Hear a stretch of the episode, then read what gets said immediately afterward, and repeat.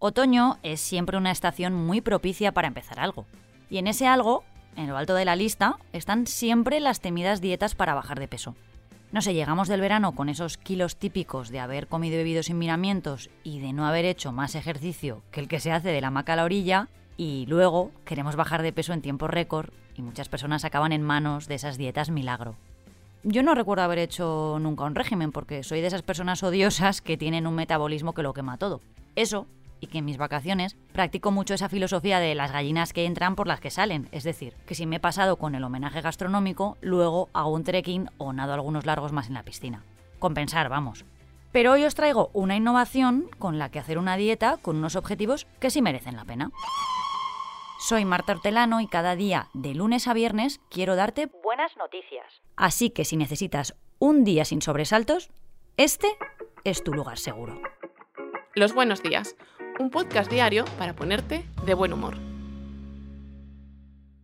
Cuando una persona se pone en manos de un dietista o un nutricionista, a veces llega con la única información que suministra una simple báscula, es decir, con los kilos que pesa o la talla que usa, sin entrar en demasiados detalles de cuáles son realmente sus hábitos alimentarios. No sé si en su día a día comen bien o de manera saludable. Ahí, cuando además el médico nos pregunta qué tipo de platos consumimos a lo largo de la semana, solemos mentir o hacernos los olvidadizos. Lo que sea para no reconocer que en realidad los paseos a la nevera son más de los que decimos. El problema es que las enfermedades que acaban acarreando esos malos hábitos alimentarios acaban matando cada año a 41 millones de personas.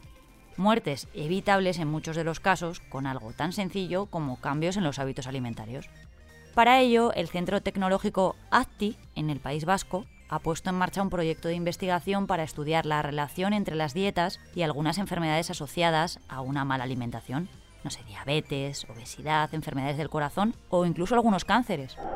Para ello han incorporado un sistema pionero con una herramienta bastante común, una microcámara de vídeo que se convierte en la sombra del paciente como un chivato. Se trata de instalar una cámara inteligente en la oreja de la persona que se presta al estudio para poder capturar todos los momentos en los que comemos a lo largo del día. Después se analiza qué alimento se ha ingerido, en qué cantidad y qué tipo de propiedades nos aporta. Esto se combina luego con otro tipo de pruebas no invasivas, como la recogida de orina o el análisis de la microbiota intestinal, para conocer pues, cómo funciona el metabolismo. Con estas herramientas se hará un gran estudio en 700 personas, el proyecto CODIET, en colaboración con la Unión Europea y un instituto de investigación de Reino Unido. El trabajo de campo se ha empezado ya este año y durará cuatro años, pero los primeros resultados se esperan para allá 2026. Espero que para entonces todavía tengamos este podcast para poder venir aquí a contároslo. Muchas veces, de manera equivocada, la motivación de las dietas que hacemos es la de enfundarnos algún modelito o seguir alguna tendencia del momento. Suerte que el mundo de la moda ha evolucionado mucho y ya no es necesario utilizar una talla 34 para poder vestir trendy. Pero para hablar de diseño, mejor voy a dejar a Luis Urios, que creo que hoy nos quiere presentar a un diseñador que viene muy fuerte. Hola Luis. Hola Marta. Cuéntanos, ¿qué traes hoy? Eh, efectivamente, la persona extraordinaria que te traigo hoy es Ismael Bonet un joven de 24 años que se dedica al diseño de moda. Cuando pienso en un diseñador, personalmente se me viene a la cabeza pues una persona excéntrica que trabaja para una gran marca, que organiza pasarelas de moda y, y que tiene arrebatos de inspiración como ocurre en las películas de Hollywood. Yo no sé si en Estados Unidos los artistas jóvenes tendrán esa rutina, pero desde los buenos días podemos asegurar que los valencianos rotundamente no. La vida de Ismael se basa un poco más en buscarse la vida, al acabar la carrera, se puso a coser como un loco y desde hace unos meses se dedica a la costura a tiempo completo. Ha pasado mucho tiempo trabajando gratis, compaginando la costura con curros precarios en hostelería, viviendo del paro a temporadas. Pero ahora, por fin, ha empezado a ingresar algo de dinero por su trabajo. Su trayectoria, si bien ha sido precaria desde el punto de vista económico, tiene bastante solidez a nivel cualitativo. Ha vestido a artistas de la talla de Ana Mena, Badjal o Carol G, Vamos, que un hueco sí se ha hecho en el mundillo. Me dedico a la moda porque es algo que tenía que pasar, porque al final es una necesidad el realizarse en lo artístico, sobre todo para mí y para todo el mundo que, que tenga una inclinación artística. Dice que no sabe si se dedicará a esto siempre y que quizás debería haberse enfocado algo más hacia la comunicación. Claro, por no saber ni siquiera sabe si su oficio le será rentable algún día. Pero es que en el mundo de la moda es todo tan incierto, Marta. Y más cuando acabas de empezar. Sin embargo, al contrario de lo que se podría pensar, Isma no está muy preocupado.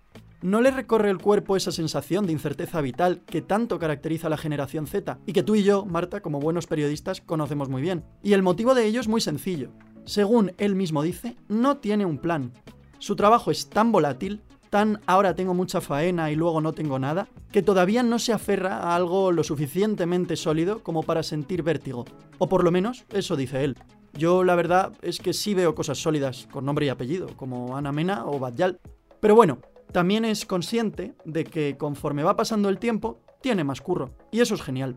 Fíjate si tiene cosas entre manos, que cuando le pregunté acerca de sus actuales proyectos, me dijo que hay algo muy guay que no puede contar todavía, como los famosos. Y nada, desde aquí te deseamos toda la suerte del mundo, Ismael. Oye, pues yo le voy a pedir dos cosas a Isma desde aquí. ¿eh? Una que nos cuente ese proyecto secreto y otra que a ver si me viste, aunque aquí no se vea. Oye, muy interesante, Luis, ¿eh? Como siempre. Te espero el próximo día, ¿vale? Perfecto. Oye, ayer era el Día Internacional de muchas cosas y hoy solo he podido encontrar que se honra a los mosqueteros. Pero me quedaba como un poco periculero, no sé, de serie infantil. Así que he seguido rebuscando en la hemeroteca y he descubierto que tal día como hoy, hace ya 49 años, el expresidente de los Estados Unidos, Richard Nixon, se sentó en el banquillo por el caso Watergate, el escándalo político más importante de los Estados Unidos, que se desveló gracias a una investigación periodística del Washington Post. Eh, destaparon una trama de espionaje y escuchas que la administración Nixon llevó a cabo durante la campaña electoral del 72 un buen momento para reivindicar el papel de mi profesión, en su día encarnada en Budwar y Bernstein, los dos periodistas que lo destaparon. Así que con esta efeméride lo dejamos por hoy. Mañana más, eh, pero no mejor, ¿eh?